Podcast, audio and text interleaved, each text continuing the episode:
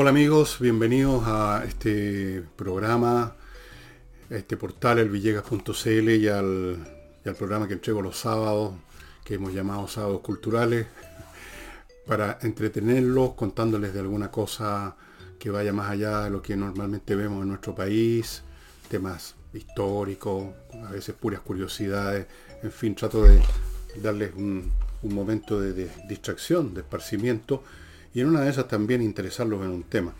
Y hoy día he decidido tocar uno que parece muy específico, como es la historia de los tanques, me refiero a los tanques de guerra, ¿no? a los tanques con agua, y mm, porque está vinculado con historia militar, está vinculado por lo tanto con la historia y puede ser de interés para ustedes naturalmente que esto es solo el ABC del asunto.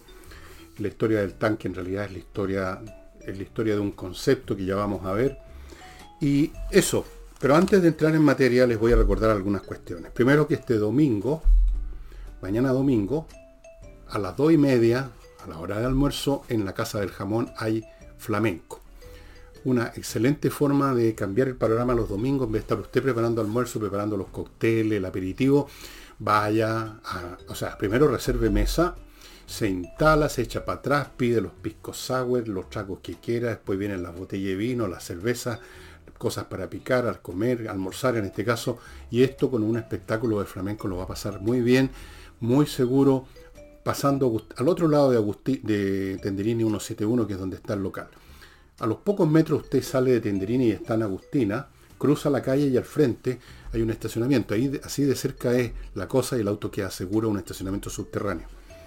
Así es que ya sabe, este domingo vaya ya reservando y si acaso no hay mesas, Igual usted se puede atrincherar en la barra del bar que está ahí mismo, unos metros, 4 o 5 metros separados las mesas, va a poder escuchar y contemplar el espectáculo de todas maneras.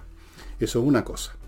Segundo, no olviden a Ignacio, la familia de Ignacio, que necesita que nosotros, los privados, porque el Estado no lo está haciendo ni lo va a hacer, se pongan para mantener a esta guaguita con vida. A ese nivel es la cosa, ya les he explicado por qué. Todo lo que les pido es que manden un par de lucas que se sea por medio de esta, estos datos que están acá para que hagan una referencia bancaria al papá Joaquín Muñoz, el papá del niño, de la guaguita. Tercero, les cuento que mis libros prácticamente ya no van quedando. No sé si quedan todos los que aparecen en la publicidad, pero bueno, algunos sí, algunos se van más despacio, otros se van más rápido. Usted verá lo que hace al respecto. Ahí está la tienda elvillegas.cl slash tienda y ahí está eh, mis libros agrupados en distintas combinaciones de a dos, de a tres, los puede comprar de a uno a precios ridículos. Quiero insistir en esto, porque algunos creerán que cuando digo precios ridículos no son tan ridículos. Hay algunos libros a 5 mil pesos. Estamos liquidando, liquidación de bodega. Pronto les voy a contar del libro que ya está yendo, creo que ya fue a imprenta, ya está en imprenta mi próximo libro que les va a encantar y que los va a sacar de la contingencia. Y por último, a propósito de libros, quiero contarles que me llegó y agradezco mucho un libro de un viejo conocido del jazz, Orlando Avendaño, un baterista de excepción, fue miembro de un grupo de jazz que los más viejos aficionados jazz recordarán, el Nahuel Jazz Quartet se llamaba Nahuel Jazz Quartet porque el líder del conjunto se llamaba Omar Nahuel o Nahuel, no sé cómo se pronuncia, un pianista muy bueno, yo lo vi alguna vez tocando en un local que había cerca de Santa Lucía por la calle, creo que era Agustina precisamente, por Agustina. Al llegar al cerro, cerca del Cine Lido, donde estaba el Cine Lido, ahora no sé si hay un Cine Lido ahí, y lo escuché una noche, era muy buen pianista, murió de una forma muy trágica, muy triste, muy dolorosa y Orlando Avendaño era de ese conjunto y luego siguió participando, siguió participando en muchos conjuntos, era un personaje importante del jazz chileno, eh, estudió en Estados Unidos, tocó, en fin, es un hombre, un músico de verdad, un baterista de verdad, no es un mero aporreador de tambores. Y ha sacado un libro que es apropiadamente titulado Solo de batería. Solo de batería con crónicas del jazz y otros relatos. Aquí cuenta muchas historias y hay fotos, porque él conoció a muchos músicos, naturalmente chilenos y también extranjeros, muy entretenido. Para, este es una autoedición, por lo tanto usted no lo va a encontrar en las librerías. Si usted se interesa, contacte a, Orlando en el siguiente mail que es avendano.orlando.gmail.com Avendano, debe haberlo escrito en una de estas computadoras que no tienen ñ, pero si no le resulta, porque era avendaño en realidad, ponga avendaño. Eh, avendano o avendaño.orlando.gmail.com eh, yo le eché ya una, una mirada y bueno, me recuerda muchas cosas, pues yo soy un hombre mayor, igual que Orlando. Y aquí hay historias del Nahuel Jazz Quartet, por ejemplo. Y bueno, creo que tiene uno o dos discos, alcanzó a grabar y yo lo tengo, uno de ellos. Era gran pianista Omar Nahuel. Estaba casado con una, una mujer muy bella también, que no me acuerdo si era una persona del mundo del teatro, me parece, no sé, pero una persona bien conocida, bien destacada en el mundo llamémoslo así, del, del arte, de la bohemia santiaguina de los años 60, solo de batería. Y... ¿Qué más? Nada más por el momento. Entremos a la historia del tanque. La historia del tanque en realidad es un capítulo de una historia bastante más larga que se remonta a los primeros intentos de aquellos que dedicados a pensar en términos militares, en términos bélicos, y por lo tanto de los primeros tiempos, porque los hombres nos hemos estado matando unos a otros desde el principio. Acuérdense de la historia de Caín y Abel. Hemos hecho el papel de Caín y Abel durante toda la historia. Y mm, desde siempre ha existido la idea de que ojalá eh, desarrollar un arma mejor, más potente, más eficaz que la del adversario, que nos permita destruirlo con el mínimo de bajas y mm, la tecnología militar se ha desarrollado muchas veces primero que las tecnologías civiles. El arco y flecha fue una de las primeras máquinas. porque es una máquina el arco y flecha? Basado en la tensión, la torsión, la tensión. Eh, la lanza, en fin, después empiezan a aparecer las, espadas. Por supuesto, en las primeras civilizaciones ya hay espadas, se encuentran espadas, primero de, de cualquier material, de madera en algunos casos.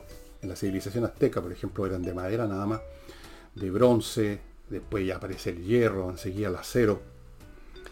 Y siempre estaba la idea de tener una máquina que permitiera acercarse lo más posible a la línea enemiga, porque siempre es una línea, puede ser una línea de infantería, una línea, un muro que es una línea donde hay detrás hay soldados, y llegar con el mínimo de daño, ojalá incluso inerme, sin que nos haga efectos, y ahí destruir encima, romper esa línea y derrotar por lo tanto al adversario. Acuérdense que la palabra derrota viene de la palabra rota, que viene del concepto de que se vence al enemigo cuando se quiebra su línea, se rompe. Hay una rota. Antes se decía hay una rota. Por la derrota de alguien, la rota de fulano. Porque le habían roto la línea. Entonces, esta es una idea antigua, la idea de poder acercarse y combatir al enemigo con ventaja sin sufrir daño. Y en función de eso, desde la antigüedad eh, desde las primeras civilizaciones empieza a verse el desarrollo de tecnologías militares donde en algunos, en algunos sentidos se busca crear eso. Los asirios, por ejemplo, una civilización bastante antigua, ¿no? activa en los siglos 9, 8, 7 antes de Cristo. Eh, era una civilización muy militarizada y desarrollaron máquinas para asedios, torres, para llegar a la altura de los muros de la ciudad enemiga protegidos. Ustedes lo habrán visto en películas, qué sé yo. Y bueno, obviamente también se estaban desarrollando armas para lanzar proyectiles, la balista, la catapulta y otras más, el onagro que se llamaban, los romanos tenían una, se llamaba el onagro, que era una especie de, no era una máquina muy grande, todo esto de madera, con torsión, cables de torsión, eh, muy ingeniosa, Em, para lanzar unas tremendas flechas. Creo que en la película Gladiador se ve una de esas máquinas. Tenían catapultas portátiles, incluso no esas tremendas máquinas que ustedes ven en las películas que vienen haciendo lo, que actualmente es la artillería pesada. También tenían artillería liviana que eran transportadas en las líneas a los legionarios romanos, que lanzaban piedras más pequeñas. Eh, esta tecnología se desarrolló mucho en el periodo helenístico de la antigüedad, o sea, estamos hablando de después de la muerte de Alejandro Magno. Alejandro Magno murió el 327, algo por ahí, y vino la descomposición de su imperio que no duró nada, no se alcanzó a formar realmente casi, y vinieron, se formaron distintos reinos helenísticos que estaban en permanente guerra, estuvieron siempre en guerra. Se desarrolló mucho el, aspecto militar, se formaron ejércitos profesionales, no eran ya ciudadanos como las polis griegas que eran convocados al campo de batalla cuando había un, conflicto con un vecino. No, estos eran ejércitos profesionales con soldados contratados, con un sueldo. Se desarrolló mucho la tecnología de todas estas máquinas de asedio, de lanzamiento de proyectiles se empezaron a usar los elefantes. Y aquí yo creo que es la primera aparición del tanque primitivo, es el elefante. Varios de los, uno o dos, no me acuerdo los nombres, de los reinos, de los reyes de estos reinos helenísticos importaron de la India o de África elefantes de guerra. El elefante de guerra le ponían en la trompa una, ciertas protecciones, en algunos casos una especie de sable o mazo, lo cubrían con blindajes por distintas partes y en el lomo iba una caseta con fulanos armados de lanzas y flechas y naturalmente que el solo avance de esos animales enormes corriendo hacia la infantería producía eh, efectos bastante... Ahí se producía la ruptura, lo que se busca precisamente es romper el orden, las filas, las legiones enemigas y una vez que un ejército está rota a su disposición, están perdidos, los soldados dejan de ser miembros de una máquina y se convierten en individuos que huyen, ya se, desintegra la, la, disciplina, el orden, y entonces sálvese quien pueda. Viene el sálvese quien pueda. Eh, los romanos sufrieron una derrota bastante feroz por los elefantes cuando un aventurero, el rey de, un rey griego de Epiro, una región del norte de Grecia, se llamaba Pirro, de ahí viene lo de las victorias pírricas, que justamente lo, fue una frase que dijo él en una campaña que en Italia contra los romanos lo llamaron, estamos hablando aquí del siglo III antes de Cristo, los romanos eran todavía una república, estaba avanzando, estaban conquistando poco a poco la península, eh, todavía no salían de la península, estaban amenazando algunas ciudades griegas, las antiguas ciudades griegas que se habían instalado en, la península italiana desde hacía siglos. Entonces en un momento dado llaman, contratan a Pirro con su ejército profesional para que se enfrenten a los romanos. Libró tres batallas, en una de ellas, el año 280 a.C., la batalla de Heraclea, estos tanques de carne y hueso fueron los que rompieron finalmente el dispositivo el ordenado despliegue militar romano, las legiones, produjeron pánico ver esas bestias que no habían visto nunca, no sabía que existían los elefantes. Eso ya les debe haber causado horror. Y luego ver esas bestias llenas de blindajes, de coraza, blandiendo una, especie de sable gigante, con tipos en la caseta arriba, en la, torre, en la torreta, podemos llamarla disparando flechas. Bueno, los romanos fueron derrotados, Pirro era un gran táctico, supo meter en el momento correcto, hacer funcionar a, los elefantes. Y después ya no, ya los romanos aprendieron cómo combatir contra eso. Y en todo caso las victorias de Pirro le eran muy costosas. Los romanos peleaban hasta el final, así que de ahí viene esa famosa frase de Pirro, otra victoria como esta y me arruino, porque perdía mucha gente. Los legionarios romanos, a propósito de eso, buscaban alguna forma de acercarse al enemigo, de protegerse también eh, de algún modo. Y ahí ustedes también lo habrán visto en algunas películas que hay ahí, eh, por ahí y acá. Hacían la formación del testudo, que ponían, se ponían los escudos en la cabeza, los que estaban, digamos, en las segundas, terceras filas, y los que iban en las primeras filas, laterales y en la... Esos ponían, digamos, como escudo propiamente tal y formaban así un caparazón para que no las flechas y las lanzas no penetraran. Pero en algún momento estos romanos se enfrentaron a otra encarnación del tanque de la antigüedad.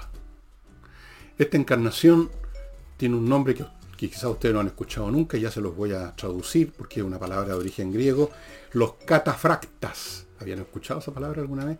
Catafractas. Esto viene del griego catafracto catafractos, que significa algo o alguien totalmente protegido. Los catafractas era caballería blindada. Los jinetes iban cubiertos de blindaje, casco, pechera, la espalda, eh, los brazos, las piernas. Al caballo también lo blindaban por muchas partes, en la cabeza, el pecho sobre todo, los costados creo. Los catafractas eran la caballería pesada. Esto es un desarrollo no de los romanos. Los romanos no tenían caballería pesada al principio, después la adoptaron siempre los una de las cosas que más rápido se adoptan de, los demás es la tecnología militar. Se enfrentaron contra los persas, los catafractas persas y otras eh, sociedades o civilizaciones que usaban la caballería eh, con mucho más abundancia. Los persas, digamos, los partos, después la dinastía sasánida, todos son, digamos, encarnaciones del imperio persa en última instancia, usaban mucho la caballería. La caballería armada con arcos y flechas que los disparaban, disparaban, los, eran unos arcos muy potentes, eh, disparaban su flecha y luego se iban, entonces la infantería romana nunca los podía agarrar, entonces y estaban permanentemente siendo eh, atacados con flechas y empezaban a morir, empezaban a quedar heridos, empezaba a disminuir la legión. Era complicado luchar contra los catafractas. En algún momento los romanos adoptaron la caballería pesada. Ahora era un arma que tenía, tenía algunos algunos problemas. Era, a pesar de que usaban caballos especiales, lo que ahora ya veríamos un percherón, era muy pesado todo lo que llevaban encima, el jinete con armadura, el mismo caballo, entonces el ataque, la carga de la caballería de los catafractas era, no era una carrera a galope tendido como ustedes ven en las películas, que nunca ha sido así una carga de caballería por lo demás, sino que era, perdonen la interrupción, eh, esa carga era bastante potente, vean, imagínense, era usada en masa, no de a uno separado, sino que como una columna, y, se arrojaban, aunque fuera al, trote nada más, o una especie de galope lento, y a romper las filas de la infantería enemiga, pero si no lo lograban, quedaban prácticamente inermes porque los caballos los caballos, pues, contra lo que ustedes pueden ver en, millones de películas, no son capaces de correr tanto como aparecen. No pueden correr eh, hacia toda velocidad por mucho rato. Los caballos se cansan rapidito y quedaban más o menos inermes. Los jinetes encerrados en esas corazas los podían echar al, suelo y ahí los liquidaban. O a los caballos les metían en una lanza por el vientre o algo así. Así que si no resultaba la primera carga, era el asunto no llegaba muy lejos el catafracta. Eh, antes de continuar y llegar a, a tiempos más modernos, me permitirán ustedes, supongo, con todo respeto, recordarles algunos productos de gran utilidad, servicios de gran utilidad para ustedes, como Oxinova, que no se lo voy a mostrar porque me lo, me lo robó una de mis cabras, Oxinova, pero ustedes están viendo las imágenes, este producto fantástico que consiste en un polvito que se mezcla por un rato con un, pongamos una cacerola con agua, se forma una colonia de bacterias aeróbicas y con eso usted ya sea lo vierte o lo vaporiza según la, lo que quiere, donde quiere eliminar los olores. Y los elimina porque estos, estas bacterias destruyen a las que producen los malos olores, que son las bacterias de la descomposición. Una materia orgánica que no está descompuesta no produce ningún olor, como usted sabe, obviamente, con una fruta fresca, un bistec recién cortado. Es la descomposición, y la descomposición no se produce sola, la producen las bacterias de la descomposición, que son las bacterias anaeróbicas. Si usted las destruye, no hay descomposición. Sí, es simple.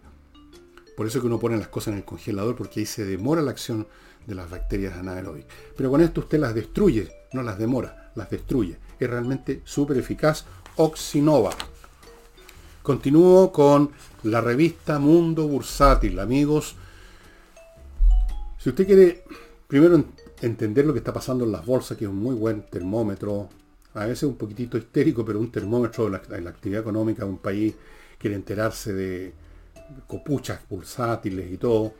Pero además y sobre todo, si usted quiere informarse para invertir bien, para ganar y no para perder, Mundo Bursátil es la solución, porque usted ahí va a recibir consejos.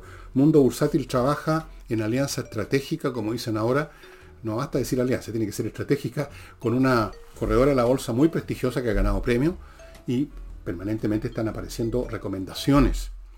Recomendaciones de qué es lo que vale la pena y sobre todo qué es lo que no vale la pena, que eso es lo principal, no meterse eh, en una trampa bursátil y perder hasta la camisa. Si usted quiere invertir bien y ganar plata, siempre lo va a lograr si está bien informado.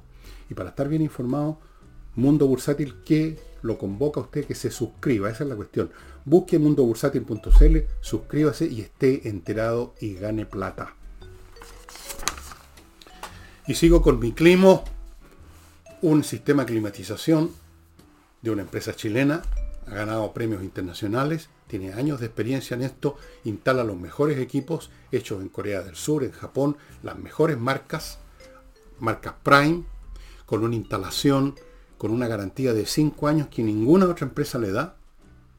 Y todo esto, lo más necesario que nunca, yo sigo advirtiéndoles que aunque se demore, incluso haya lluvia, como hubo hoy día viernes que estoy grabando este programa, va a llegar el verano, eso es inevitable. Y no solamente, recuerden lo que dicen los meteorólogos chilenos, hace un par de días vi una noticia de unos científicos norteamericanos, ya no meteorólogos, científicos de la atmósfera, qué sé yo, diciendo esto va a ser como una película de ciencia ficción, los calores que van a ver. Bueno, ya los tuvieron en el hemisferio norte, va a ocurrir acá. Así es que vaya preparándose, amigos, póngase en contacto con miclimo.com, instale de una vez por todas eso para que pueda sobrellevar esos días que van a llegar tarde o temprano y quizás cuántos van a durar. Este verano quizás va a empezar más tarde que lo normal, pero va a terminar mucho más tarde que lo normal también. Y si no es así, y si viene una edad del hielo y tenemos puro frío, también por mi clima. Este aparato sirve no solo para refrescar, sino para calefaccionar. En el año 1487, este genio universal, como lo catalogan siempre que, y lo era, Leonardo da Vinci, eh, en ese entonces trabajaba o quería trabajar a las órdenes del duque de Milán, Ludovico Sforza, y le ofreció un tanque que ustedes pueden ver su diseño, muy curioso, en cualquier, en Google, que se yo, busquen, lo, lo van a encontrar, en Wikipedia, van a encontrar el dibujo, fotos, porque se han hecho réplicas modernas, que era un aparato, una especie de, imagínense como un sombrero cónico, así como un sombrero de culí chino, eh, que avanzaba con unas ruedecillas, adentro había un montón de gente moviendo unas manivelas para hacer avanzar el carrito, y alrededor del carrito, por todos lados asomaban las bocas de unos cañoncitos. Nunca se fabricó ninguno. Seguramente no habría funcionado. El terreno de un campo de batalla no necesariamente es como una mesa de billar para que avance fluida, suave y continuamente un artefacto como ese. A la primera piedra, al primer hoyo, al primer problema, eso no, habría, pues, no se habría podido mover jamás. Probablemente si se hizo el experimento les ocurrió eso. Pero ahí está la idea otra vez. La idea de tener un arma que permita proteger a los que lo usan y golpear fuertemente y quebrar la línea enemiga. Sea, la idea ha estado siempre presente a lo largo de toda la historia militar. Los tanques de verdad ahora, los tanques que conocemos, empiezan a aparecer en la Primera Guerra Mundial. En el año 16, en la batalla de Fleur-Courcelette, 15 de septiembre de ese año, los ingleses estrenaron en sociedad, digamos, el primer tanque de la historia. Y dicho sea de paso, les cuento por qué los llamaban tanques. Usaron esa palabra mientras los estaban desarrollando en Inglaterra, los estaban fabricando, para que si había alguna filtración, alguna información por medio del espionaje o por cualquier forma, y la, palabra tanque le hiciera pensar a los alemanes que lo que los ingleses estaban desarrollando era simplemente un tanque para llevar agua o algo así a, a las líneas del frente. Entonces les pusieron tanques. Y quedó con ese nombre hasta el día de hoy pero no, eran tanques de agua, evidentemente. Estos bichos eran unos monstruos realmente bastante groseros, toscos.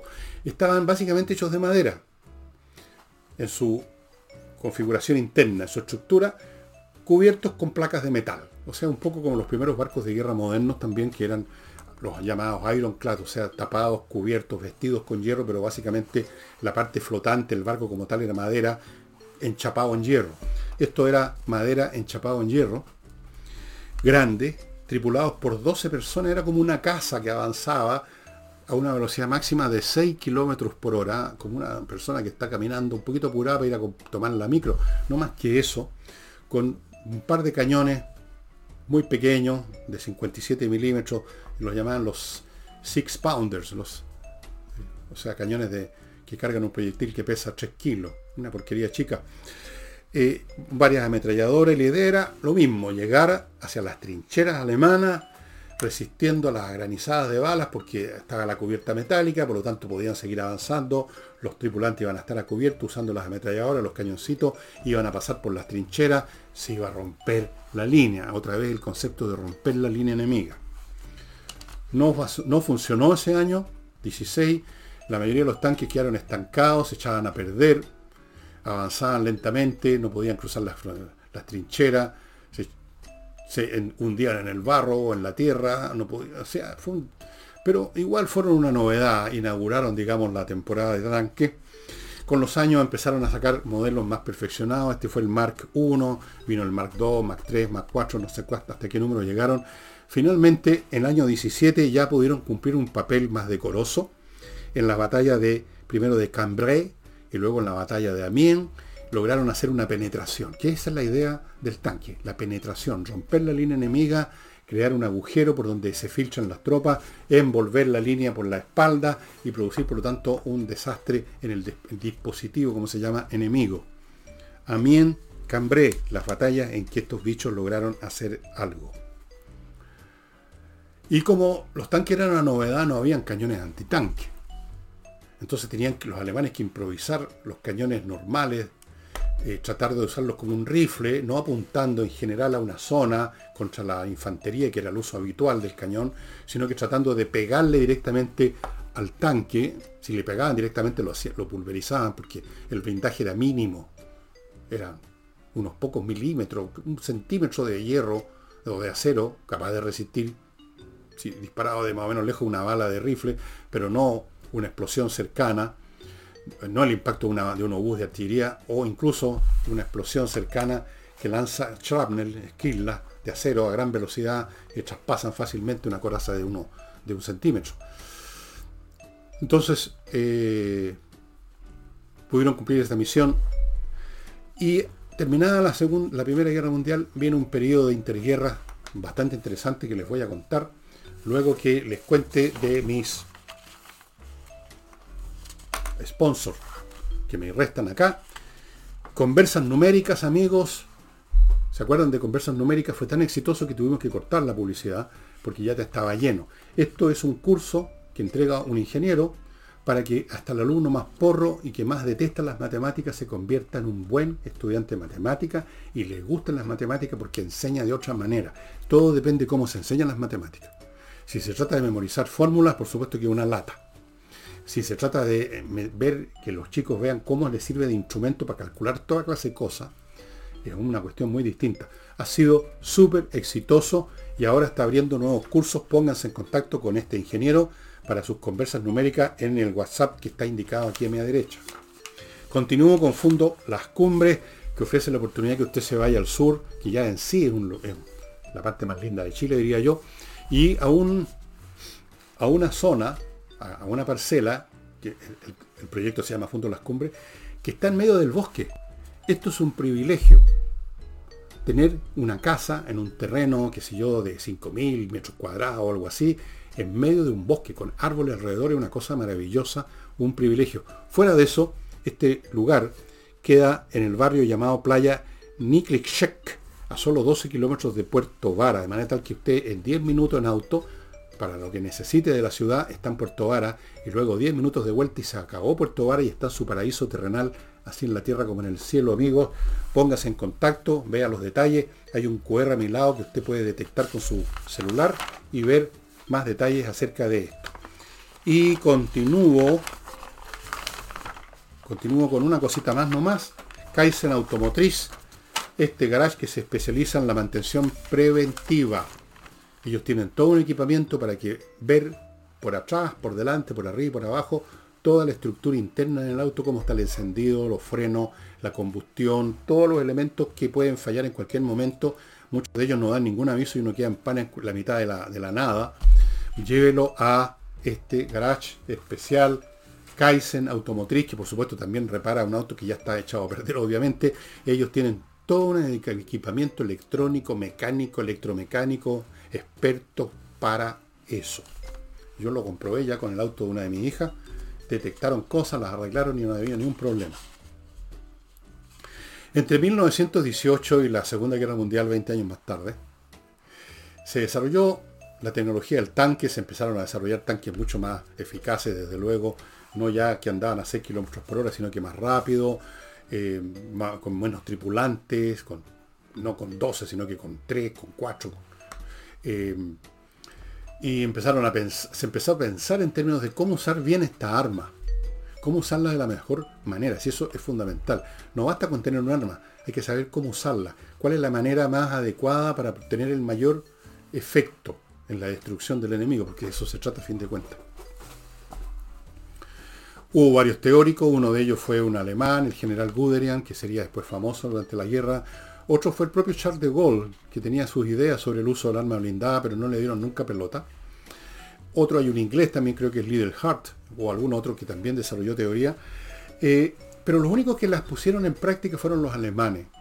Y las pusieron en práctica con gran efecto en la campaña de Francia de 1940. La pusieron con gran efecto porque ellos entendieron que la eficacia de, de, los Panzer, Panzer es palabra, una abreviación de una palabra alemana más larga, como todas las palabras alemanas para denotar un objeto, una mezcla, son varias palabras pegadas unas con otras. La palabra completa es Panzerkampfwagen, que significa carro para la, blindado para la guerra, por así decir. Kampf significa lucha, pero pongámosle guerra aquí. Guerra se dice Krieg, pero en fin. Panzerkampfwagen quedó como Panzer, de ahí vienen las divisiones Panzer, o sea, divisiones blindadas. Ellos sabían, se dieron cuenta que lo mejor era agruparlos en columna, aprovechar la velocidad, el impacto, romper un punto en la línea enemiga, luego filtrarse detrás de la línea enemiga y generar el caos en una zona que es como el vientre, donde no hay fuerza, las fuerzas están en la primera línea, atrás están los centros de mando, las comunicaciones, no hay capacidad de resistencia organizada y por lo tanto pueden generar, cortarle la yugular, por así decirlo, al enemigo, que fue exactamente lo que hicieron en el año 40 en Francia. Los tanques como tales, alemanes, la mayoría eran bastante débiles. La mayoría eran los Panzer I con un cañón miserable de 37 milímetros, o sea, una cosa así, el diámetro del proyectil. No gran cosa. Eh, otros ni siquiera tenían cañón, sino que solo dos ametralladoras. Pero la idea, siempre lo más importante es la doctrina, cómo usar las cosas que se tienen. Y ellos sabían que ese tanque no era para ponerse a dispararle, a tratar de asaltar un fortín, una posición fortificada. No era para eso, sino que era para penetrar en las líneas de retaguardia enemiga. Y eso lo hicieron muy bien, que del fortín se encargue la artillería y la infantería. Y ganaron. Pero luego eso se demostró que ya no era tan eficaz en el frente ruso donde se enfrentaron a una técnica defensiva que la usan ahora los rusos en Ucrania, que es la defensa en profundidad, no una línea que usted una vez que la rompen vuelve al enemigo, sino que una línea más otra línea, más otra línea en profundidad, de forma que usted rompe la primera línea, pagando ya algunos costos y tiene que enfrentarse a una segunda línea, que no es igual a la primera, y luego una tercera, y luego de la tercera o cuarta línea hay un grupo de fuerzas móviles, o sea, una masa de maniobra que se llama para tapar cualquier hueco, para el contraataque, para lo que sea. Se encontraron con serios problemas en Rusia. Ya no fue lo mismo. Se había desarrollado el arma antitanque mucho más que en la Primera Guerra que no existían y mucho más que en la campaña de Francia, que había muy pocos, muy pocos cañones antitanque. Entonces se enfrentaban a las minas, a los dientes de dragón, a los cañones antitanque y a los propios tanques rusos. Entonces el tanque ya no fue el elemento rompedor de la línea. No lo, no lo logró nunca más. Y eso que los alemanes estuvieron desarrollando tanques más y más pesados, la culminación de eso fue el famoso Tiger, que ustedes habrán visto uno en la película Fury, que está todavía creo en, en Netflix, o, por ahí la pueden encontrar, que la protagoniza entre otros Brad Pitt, ¿no es cierto? Que es el capitán de un tanque aliado un Sherman, y en un momento dado la película se enfrentan a un Tiger que logra, antes que lo liquiden al Tiger, liquida tres Sherman. Más o menos era la tasa. Por cada Tiger, para destruir un Tiger, había que pagar un costo en 3, 4 o 5 Sherman. Pero tenía un cañón muy potente, un blindaje muy poderoso.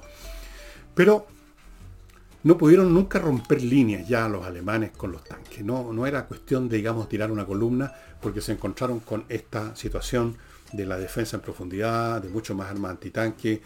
Y ahora en Ucrania la situación todavía es más difícil para los tanques porque aparte de los cañones antitanque, aparte de las minas en el suelo, que están esperando un tanque para explotar y por lo menos quitarle la oruga y dejarlo inmovilizado, luego están la cantidad enorme de cañones antitanque, los misiles antitanques que los puede llevar una persona, un solo infante, los aviones que tienen proyectiles antitanque, los famosos, por ejemplo, norteamericanos son los A-10, los Hot Hawk, ¿no? ¿Cómo los llaman? Algo así. Los A-10, que tienen una, especie de cañón que dispara proyectiles de 30 milímetros que penetran cualquier coraza. Luego están también los drones, un nuevo elemento militar que ha causado sensación y que está, yo creo, cambiando, va a cambiar todas las doctrinas militares en combate terrestre, si no me cabe ninguna duda. Porque cambia el concepto de conocimiento de lo que está pasando en el frente, ya eh, todo es transparente como en un tablero de ajedrez, y además de eso, de la vigilancia con cámaras pueden dejar caer explosivos. De hecho, muchos tanques rusos han sido destruidos por drones. Hay algunos drones que dejan caer algo y hay otros drones que son los drones suicidas que se estrellan, llevan una carga explosiva, el dron se desintegra, pero el dron cuesta unos pocos cientos de dólares y el tanque cuesta millones de dólares y lo destruyen. Y entonces, para que vean ustedes cómo son las cosas, la doctrina militar está cambiando y tiene que cambiar. Cuando vino la batalla de Francia, los generales franceses no quisieron usar los tanques agrupados como quería De Gaulle y como hicieron los alemanes, sino que los, los desparramaron, uno aquí, luego otro por allá, no funcionando como unidad, como un grupo coherente, sino que como apoyo a la infantería, como si fuera un cañón más.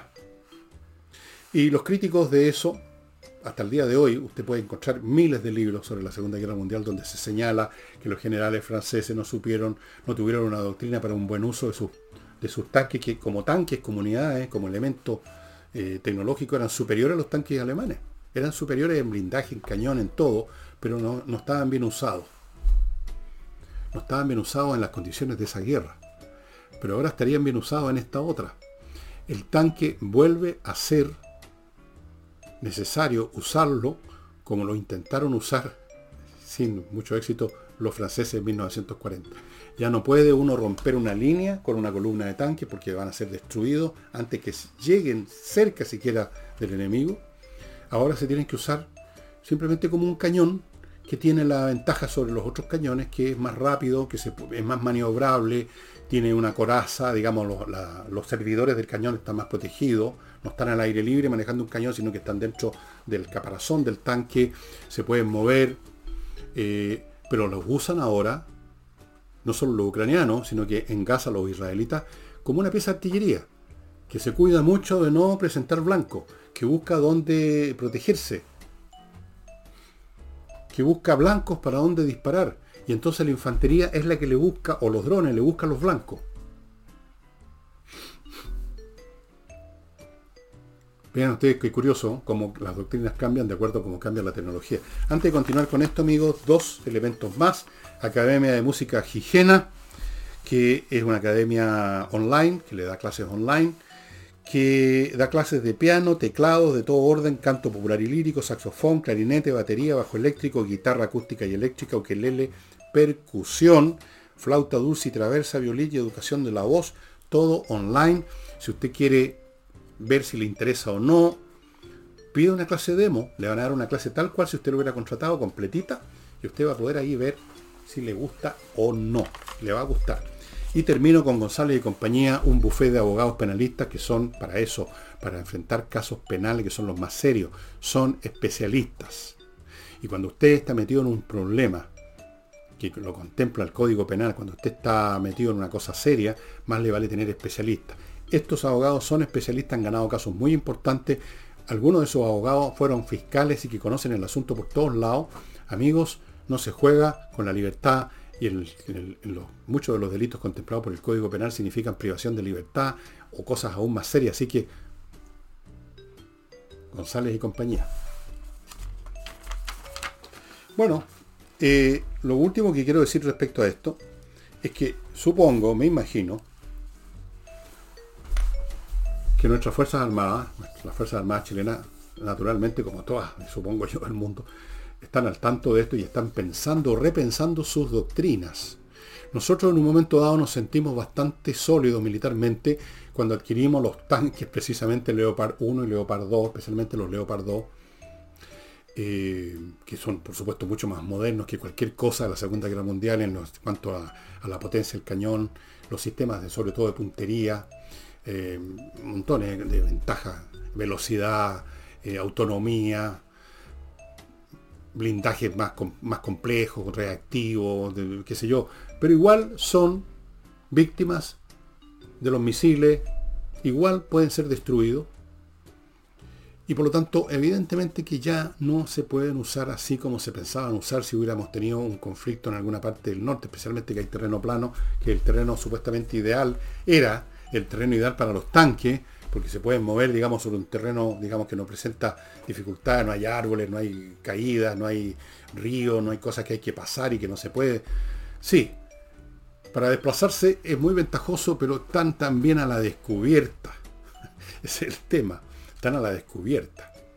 Y no basta con esconderse en la noche, porque ahora en la noche igual a usted lo detectan con cámaras infrarrojas o con radar o con cualquier otro sistema de vigilancia. No hay forma de esconderse en el campo de batalla moderno. Está todo a la vista como en un tablero de ajedrez. Uno ve exactamente dónde están las piezas del enemigo, dónde están las piezas de uno. No hay forma de ocultar nada, prácticamente. Entonces, va a tener que cambiar la doctrina militar. El tanque ya no va a ser, una vez más, ese desiderato militar, el elemento de choque que rompe la línea ya no. Y está el tema de los drones. Supongo que también se está considerando que va a haber que crear unidades especiales para el uso de los drones dentro de cada unidad. O sea, cada regimiento, cada compañía va a tener que tener hombres con drones para vigilar, para, mirar, para reconocer el terreno o para dejar caer explosivos, para atacar.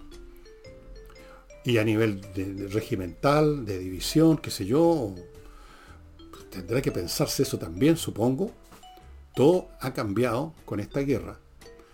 Como en toda guerra, cuando aparece un nuevo sistema de armamento y por lo tanto la doctrina militar, si se mantiene pensando en la guerra anterior, es un, es un desastre.